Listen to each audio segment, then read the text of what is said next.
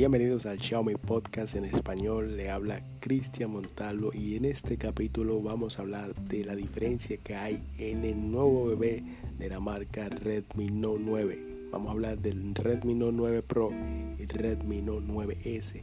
¿Qué diferencia hay para ti, mis fans, que puedas comprar con esa seguridad y qué características te puedan gustar de este dispositivo? Vemos que en la pantalla hay una similitud de 6.67 pulgadas IPS LCD 400 nits Gorilla Glass número 5 la misma en ambas pantallas el procesador en Snapdragon es el mismo también la RAM varía 4 GB de RAM con 64 GB 6 GB de RAM con 128 de almacenamiento por igual en ambos dispositivos la micro SD tiene hasta 512 GB de almacenamiento extra, pero en la cámara frontal tenemos 16 megapíxeles en ambos dispositivos. En la cámara trasera hay una diferencia. En el Pro tenemos 64 megapíxeles y en el 9S tenemos 48 megapíxeles como cámara principal. Cámara macro tenemos 5 megapíxeles en ambos dispositivos. Cámara profundidad tenemos 2 megapíxeles en ambos dispositivos.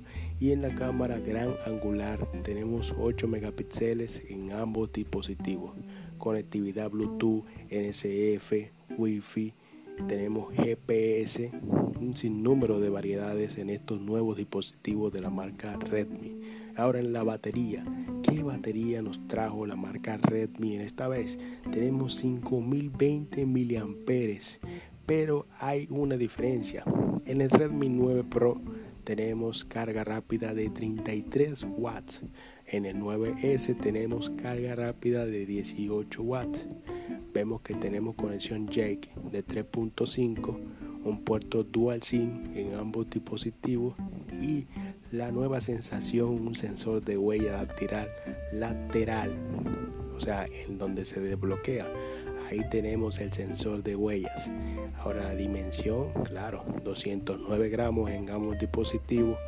Viene con versiones diferentes y rondan entre los 250 dólares y 300 dólares aproximadamente estos dispositivos.